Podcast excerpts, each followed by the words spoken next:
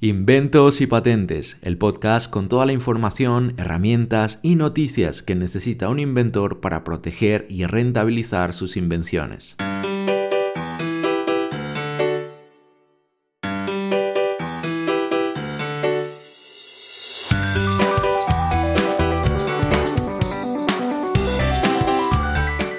Hola, muy buenos días. Bienvenidos a otro episodio más, el episodio número 20 del podcast Inventos y Patentes. Hoy con un tema muy interesante porque estaremos hablando acerca de por dónde empezar los registros, que es una pregunta bastante frecuente entre las personas que nos contactan. ¿Por dónde empiezo? ¿Cuál, cuál, es, el, ¿Cuál es la mejor manera o la mejor vía para empezar con la protección de, mi invento? Pues vamos a hablar de, de los pros y contras de cada una de estas vías, que hay unas cuantas para poder eh, empezar ese, ese, registro. Pero antes, como siempre, patentatuinvento.es, nuestra agencia de patentes y marcas. Estamos a vuestra entera disposición para asesoraros y ayudaros en todo lo que tiene que ver con vuestro invento, para ayudaros a proteger esa idea fabulosa que tienes en mente y también para ayudarte, ¿por qué no?, a rentabilizar esa invención, porque al final, como siempre digo, un invento guardado en un cajón es una verdadera pena, es, es, un desperdicio, porque seguro que es algo que puede ayudar al, resto de la humanidad a, vivir mejor. Por lo tanto, queremos darte eh, todo nuestro apoyo, todo nuestro soporte. Tenemos un equipo especializado en distintas áreas para guiarte en las dudas que puedas tener con respecto a, pues, a ambas cosas, a lo que tiene que ver con la parte jurídica, eh, de la protección, la parte administrativa también y sobre todo la parte de marketing y, lo que tiene que ver con la comercialización del invento. Eh, así que nada, ya sabes, visítanos patentatuinvento.es, puedes escribirnos también al correo info arroba o si quieres, si prefieres, si eres como yo, que soy muy de WhatsApp, puedes enviarnos un, mensaje al WhatsApp al 634-175-892. Bien, dicho esto, mm, nos metemos en el tema de hoy, que como decía es un tema muy interesante, porque claro, nos preguntan de forma bastante frecuente si es bueno empezar con un registro nacional, eh, digo nacional aquí en España o es mejor ir directamente a un registro internacional? Mm, ¿Qué, qué, es, qué, es, lo mejor? ¿Qué es lo que recomendamos? Bueno, como esta, la respuesta rápida es como muchas otras, eh, o perdón, como en muchas otras ocasiones, es pues depende. Pero bueno, vamos a ir, eh, vamos con calma, vamos a ir viendo cada cosa y todo va a ser mucho más fácil. Sé que hemos comentado mm, partes de este tema, lo hemos tocado un poco por encima en algún otro episodio anterior, pero es realmente aquí en este episodio número 20 en el que vamos a profundizar más sobre este tema. Claro, vamos a, dar por hecho de que, bueno, tú tienes un invento, que ya has hecho una búsqueda, sabes o has contratado a una agencia como la nuestra o, quien sea para hacer una búsqueda, has comprobado que en principio eh, hay novedad, que no hay otro invento igual o muy parecido a lo que tienes en mente y por lo tanto en principio es viable. También ya se ha preparado el expediente, ya se tiene la memoria descriptiva, reivindicaciones, resumen, figuras, etc. Bueno, y ya está todo listo. También ya has valorado que si lo prefieres hacer como patente o como modelo de utilidad. Es entonces cuando surge esta duda, ¿vale? ¿Y ahora qué hago? ¿no? hago internacionalmente o empiezo por, por España? ¿Qué, es lo mejor? Mm, varias personas nos han dicho que han hablado con, otras, otras agencias que y estas agencias aparentemente están recomendando los registros internacionales. Bien, vamos paso a paso. A ver, lo primero, es cierto que vivimos en un mundo globalizado, en un mundo en el que pues tú vendes un producto en un pueblo de China y te lo puede comprar perfectamente personas de Nueva York o Los Ángeles o de donde sea. Vivimos en un mundo en el que gracias a Internet podemos llegar a personas de cualquier parte del mundo con cualquier tipo de de producto y las patentes no son una excepción. Es decir, podemos llegar al mundo entero con, nuestra patente. Por lo tanto, sí es cierto que tiene una, buena carga de, lógica el decir, oye, pero ¿qué sentido tiene tener una patente a nivel nacional? cuando es un producto que se puede hacer internacionalmente, mundialmente, e incluso que a nivel de protección, eh, pues proteger una idea solamente en un país y mientras que se puede hacer esto en otros países, pues mucho sentido no tiene. Pues eh, es muy importante recalcar este, esta parte de, de lo que tiene que ver con la protección geográfica de las invenciones. Tenemos que tener en cuenta, recordar mm, muy bien que las patentes siempre tienen una protección, una limitación geográfica. No, no es que se registra algo para todo el mundo, sino que em, esto va por países, va por zonas, va, va por regiones. No es una protección que es en todo el mundo y ya está. Ahora tú puedes decir, oye, esto no es justo, porque claro, ya si, eh, si otro lo hace en otro país, me copia la idea, sí, y, de hecho estoy de acuerdo contigo. Eh, es así, puede que lo consideremos injusto, pero seamos realistas, eh, esto funciona así.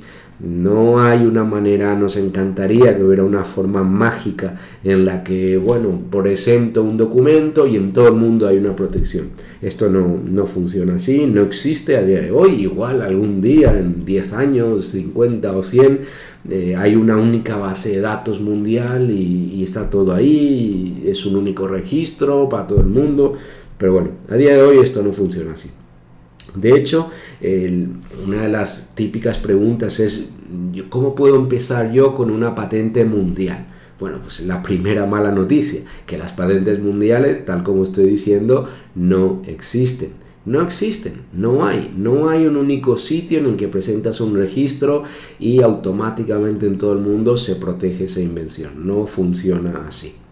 ¿Qué si hay? Pues hay determinados o determinadas vías internacionales por las que se puede hacer registros. Como por ejemplo, para ir, eh, empezar con el procedimiento PCT. El procedimiento PCT eh, puedes automáticamente cuando tienes toda, toda preparada la documentación puedes ir a la oficina española de patentes y presentar una, eh, presentar una solicitud de, para entrar en, en el PCT. ¿Qué es esto? Pues esto es un procedimiento, lo hemos hablado en otros episodios anteriores, por medio del cual tienes un derecho de prioridad de 30 meses. ¿Vale? En esos 30 meses puedes ampliar la protección a cualquier país, a cualquier zona que, quieras que forme parte de ese convenio PCT que bueno está en la mayoría de los países aunque, aunque no todos y sí puede ser una vía muy interesante claro son costes eh, más altos y por lo tanto pues no todo el mundo se puede permitir ir a esta fase pero mm, es, una posibilidad que tienes ahí y que, no es una, una, mala posibilidad. De hecho, ya en ese momento, en el momento en que entras en ese procedimiento, pues ya puedes empezar a mover el proyecto y sabes que tienes 30 meses para poder valorar si interesa la protección en, en una zona o en una región, en un país o en otro. Por otro lado, tenemos eh, otra propuesta también muy interesante que es el de la patente europea, que es una patente pues, en el que un convenio en el que están incluidos varios países y tenemos la posibilidad de presentar una única solicitud, aunque eh, casi que la ventaja acaba allí, porque si bien es cierto que se presenta una única solicitud para, todos los países que conforman el, convenio. Luego, una vez concedido el expediente, tienes que decidir país por país qué, qué, país te interesa para, para, que tengas esa protección efectiva.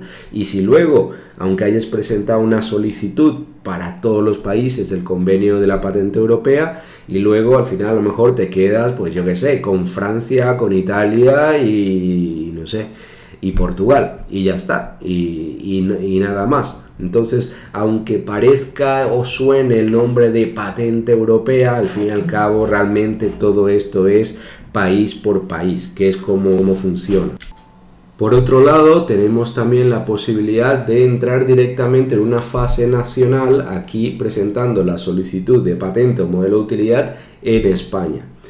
¿Qué ventajas puede tener esto? Pues oye, cuando presentas como España está dentro del convenio de París, tenemos un año, los primeros 12 meses de derecho de prioridad internacional, de manera que durante ese tiempo se pueda ver si la invención mm, tiene una viabilidad comercial real y a partir de ahí decidir si se quiere ampliar la protección a otros países o no.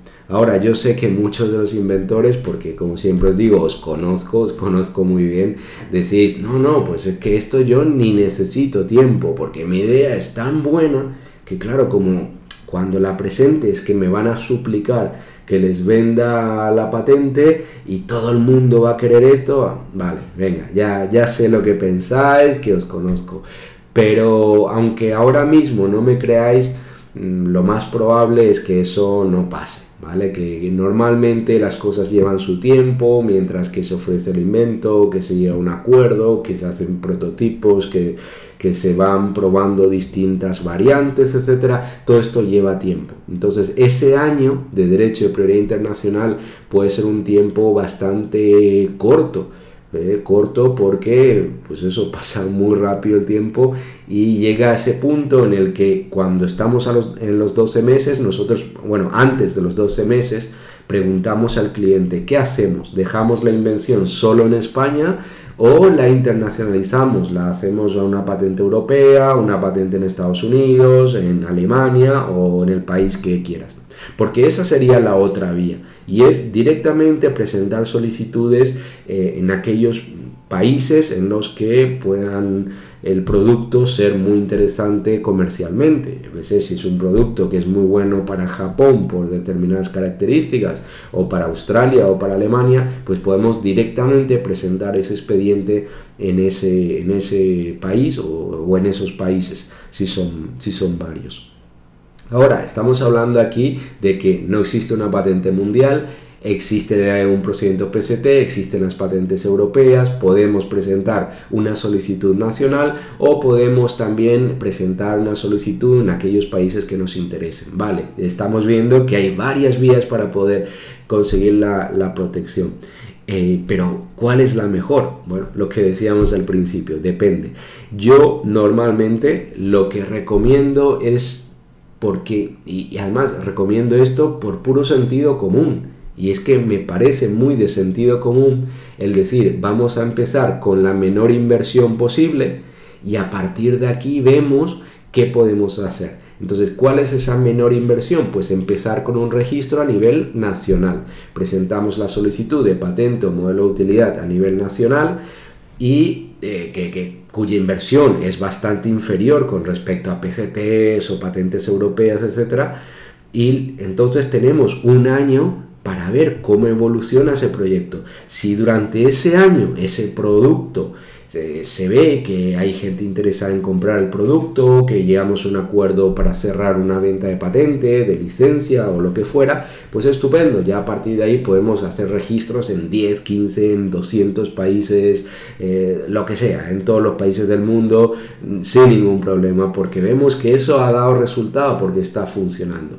Mientras tanto, eh, tenemos ese tiempo para ir probando. Sin embargo, si hacemos de, la, de otra manera, pues estamos una cantidad de dinero quizás 5 o 10 o 15 veces mayor para un producto que no sabemos si realmente va a tener esa atracción y esos resultados que nosotros estamos esperando. Ahora, muy distinto es que tienes, eh, eh, si tienes un producto con el que ya eh, pues has llegado a un acuerdo con un inversor o una empresa, esa empresa mm, va, tiene un acuerdo contigo de licencia y se va a explotar en Alemania, en en el país que sea y ya interesa directamente en una patente europea porque ya los ingresos están asegurados y bueno, entonces en ese aspecto, de esa forma, pues claramente no vamos a perder el tiempo solo con España, sino ya vamos directamente a una patente europea, a un PCT, pero porque ya vemos que los resultados están ahí, incluso el producto ya nos está generando beneficios.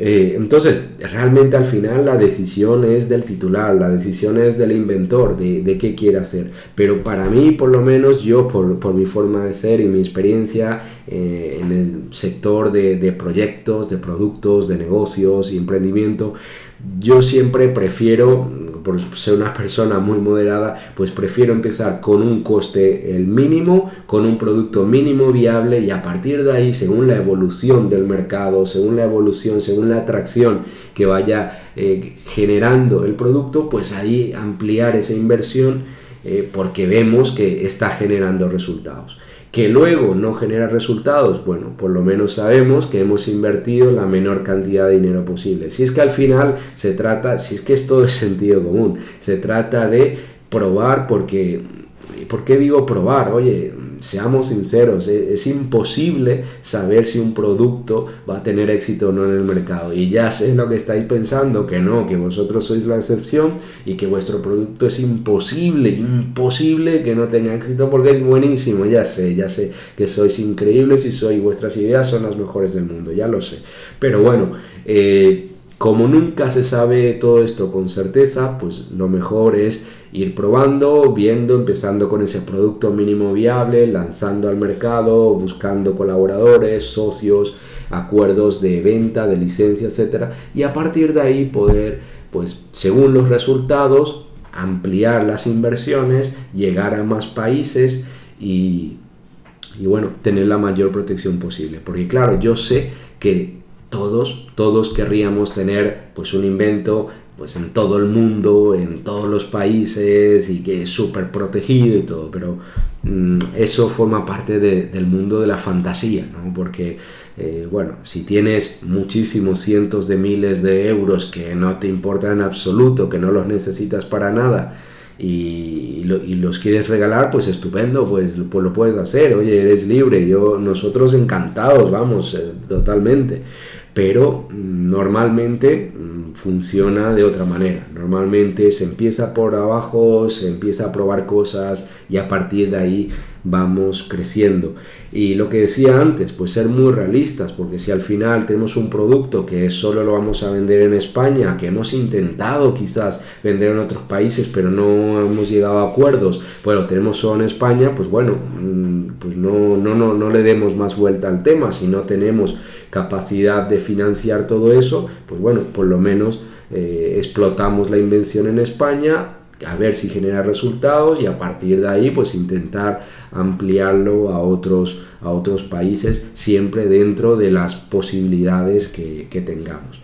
Al final en estos episodios, en este podcast, lo que intento es ser muy realista con vosotros, explicaros realmente cómo son las cosas, porque como yo siempre digo, yo no estoy aquí para endulzar los oídos a nadie, no estoy aquí para engañaros, no estoy aquí para crearos falsas expectativas ni fantasías, sino realmente para contaros cómo son las cosas de verdad. Y creo que somos, no sé si los únicos o casi los únicos, quizás los únicos, quién sabe, que realmente estamos contando las cosas como son.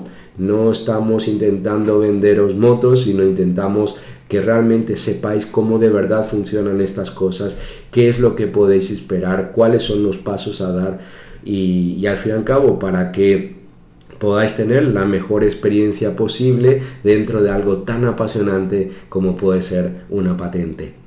Y bueno, con esto terminamos este episodio de hoy. Solamente deciros que muchas gracias por estar ahí, por escucharnos. Gracias inventores y emprendedores por hacer que este sea un mundo mejor gracias a vuestros inventos y vuestras ideas. Os esperamos el próximo martes en un nuevo episodio de Inventos y Patentes. Que tengáis una fabulosa semana. Hasta la próxima. Adiós.